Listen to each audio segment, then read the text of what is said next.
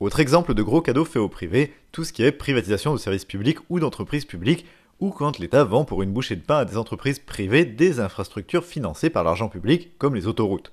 Je ne sais pas si vous vous rappelez la privatisation des autoroutes, mais l'exemple est parlant parce qu'il y a eu, comme dans beaucoup d'autres cas, une continuité entre les gouvernements prétendument de gauche et ceux officiellement de droite. L'ouverture du capital avait été lancée par le gouvernement Jospin dès le début des années 2000, l'État restant majoritaire à ce moment-là, et puis la privatisation totale a été finalisée par la droite en 2006 sous prétexte de renflouer les caisses de l'État, alors qu'il y avait une étude qui démontrait au contraire que les autoroutes n'étaient pas un coût mais une manne financière pour l'État et rapportaient en fait de l'argent. Les autoroutes ont donc été vendues en 2006 pour 14,8 milliards d'euros au total aux groupes privés Vinci, Eiffage et Abertis, bien en dessous de leur valeur réelle estimée alors, qui était au moins de 24 milliards d'euros. Et c'est sans compter toutes les recettes que les autoroutes généraient pour l'État et auraient générées sur les années suivantes. Ce qui est formidable, c'est qu'ensuite il y a eu une tentative de rachat par l'État en 2014, qui a capoté parce que, soi-disant, la marge de manœuvre de l'État était quasiment nulle. Sauf que la représentante de l'État dans ces négociations, c'était Elisabeth Borne, la ministre des Transports du moment, qui se trouvait être, coïncidence rigolote, une ancienne directrice des concessions chez Eiffage en 2007-2008. C'est fou comme le hasard fait bien les choses quand même, vous trouvez pas? Et bien sûr, cette même Elisabeth Borne a expliqué que, oups, malheureusement pas de chance, l'État ne pouvait pas les racheter finalement ces autoroutes. Le tout fait sans aucune transparence évidemment puisqu'une partie des protocoles d'accord ont été tenus secrets pendant des années, etc. Bref, ici encore, la façon dont l'argent public est employé dépend de la bonne volonté de gens qui ont des intérêts dans des entreprises privées. Dans un autre style, l'État n'hésite pas non plus à brader les ressources naturelles au privé, forêts, rivières, lacs, puits de pétrole, mines d'or et d'uranium, tout ce que vous voulez, en permettant au privé de les exploiter, de déboiser pour construire des centres commerciaux ou des aéroports, etc. Même si ça met en danger l'environnement et les êtres humains autour, évidemment on s'en fout, hein, tant que ça permet de faire des profits. C'est comme ça que l'ONF, l'Office national des forêts, est en train d'être privatisé progressivement, avec notamment un projet de loi début 2020 qui permet de confier à des agents de droit privé la plupart des missions qui étaient jusqu'alors dévolues aux fonctionnaires, y compris les missions de contrôle et de sanction, avec le risque d'aboutir à une surexploitation des forêts, ou plutôt de l'aggraver encore, vu que cette surexploitation existe déjà. Et à la clé, toujours plus de destruction de l'environnement pour le profit des entreprises privées.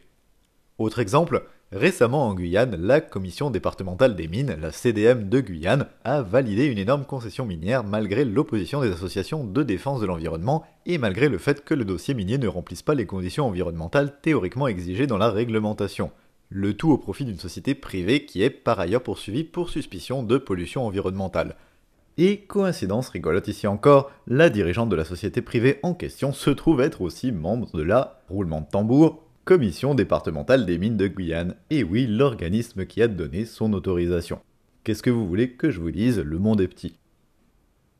Sinon, l'État passe aussi son temps à attaquer les services publics et les mécanismes de solidarité pour les démanteler, parce que ça permet de faire coup double. D'abord, ça permet de faire des économies pour l'État, donc il y aura besoin de lever moins d'impôts sur les bourgeois, ou moins de cotisations sur les entreprises. Ou alors vous pouvez aussi conserver le même niveau de prélèvement, mais utiliser l'argent autrement, par exemple pour le donner au patronat en subventions diverses comme on l'a vu. Bref, dans tous les cas, l'État a intérêt à faire des économies sur tout ce qui peut servir aux pauvres et à la masse de la population.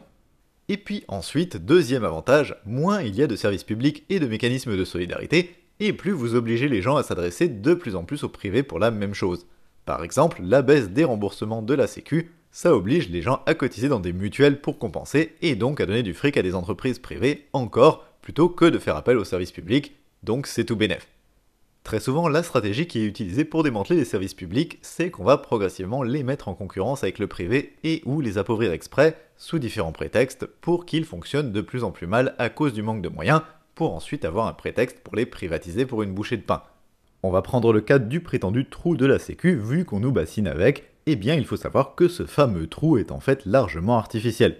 Vous savez qu'on nous explique régulièrement que le déficit de la sécurité sociale serait une sorte de truc impossible à résorber à cause de dépenses toujours trop élevées, à cause des patients qui abuseraient des visites chez le médecin, des hôpitaux qui gaspilleraient, etc. L'idée sous-entendue là, c'est une idée de droite bien sûr, l'idée que les gens seraient trop égoïstes pour que les mécanismes de solidarité fonctionnent vraiment en pratique, et que du coup ces mécanismes de solidarité seraient un peu des sortes d'utopies irréalistes en fait, des idées théoriquement bien mais qui dans la pratique ne fonctionneraient pas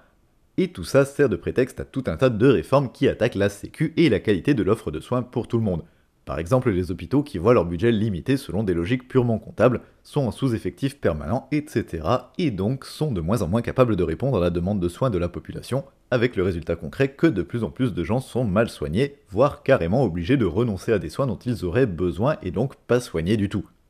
Sauf que ce déficit de la sécurité sociale n'est pas tant que ça dû à des dépenses trop élevées, mais surtout à des recettes insuffisantes et qui sont volontairement maintenues insuffisantes par l'État, notamment à cause de toutes les baisses de cotisations que l'État n'arrête pas de faire au profit des entreprises, comme le CICE dont je parlais tout à l'heure, cotisation qui alimente en fait le budget de la Sécu et que l'État n'arrête pas de diminuer sans jamais compenser la différence.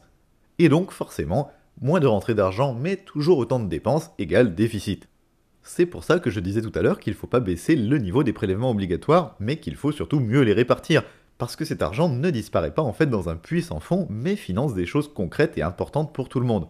Et hop, d'une pierre deux coups, non seulement on fait des cadeaux fiscaux au patronat avec des baisses de cotisations, mais en plus on appauvrit toujours plus la sécurité sociale en présentant son déficit comme une sorte de fatalité, un truc qui serait impossible à combler pour justifier son démantèlement progressif.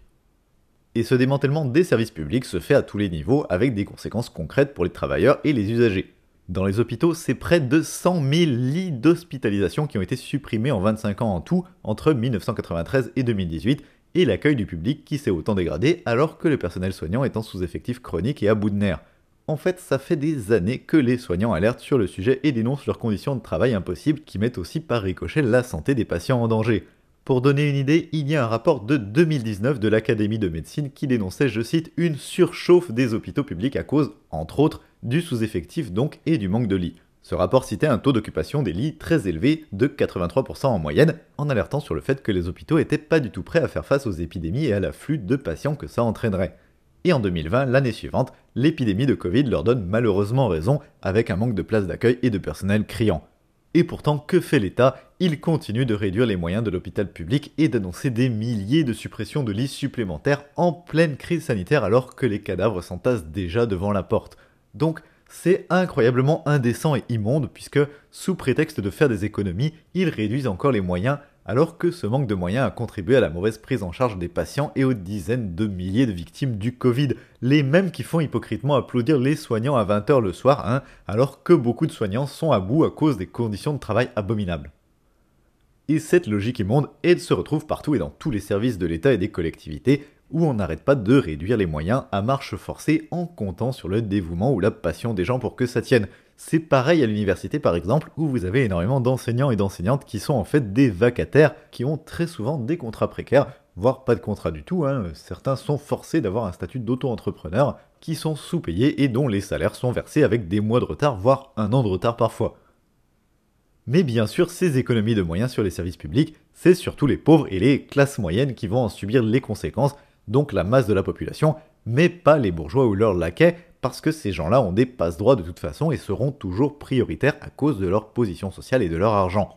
Par exemple, si les transports en commun deviennent de plus en plus chers pour la masse de la population, les métros de plus en plus bondés, etc., eh ben les riches s'en foutent un peu vu que quand ils prennent le train, c'est en première classe et que sinon ils prennent le taxi ou l'avion. Si les écoles publiques ont de plus en plus d'enfants par classe et de moins en moins de moyens en général, au point que certaines salles de classe ne sont même pas chauffées en hiver, ben pareil, les gosses de riches, ça les touche pas vu qu'on les envoie dans des écoles privées. Pareil pour les hôpitaux, quand on réduit les moyens des hôpitaux, ça fait que de moins en moins de patients et de patientes peuvent être pris en charge en général, et qu'ils seront pris en charge dans des moins bonnes conditions en moyenne, mais les bourgeois auront eux toujours priorité quand ils tombent malades. Regardez le Premier ministre britannique Boris Johnson, quand il a chopé le Covid en pleine crise sanitaire, il a été pris en charge à l'hôpital tout de suite en grillant probablement la priorité à des dizaines d'autres patients qui attendaient depuis plus longtemps que lui.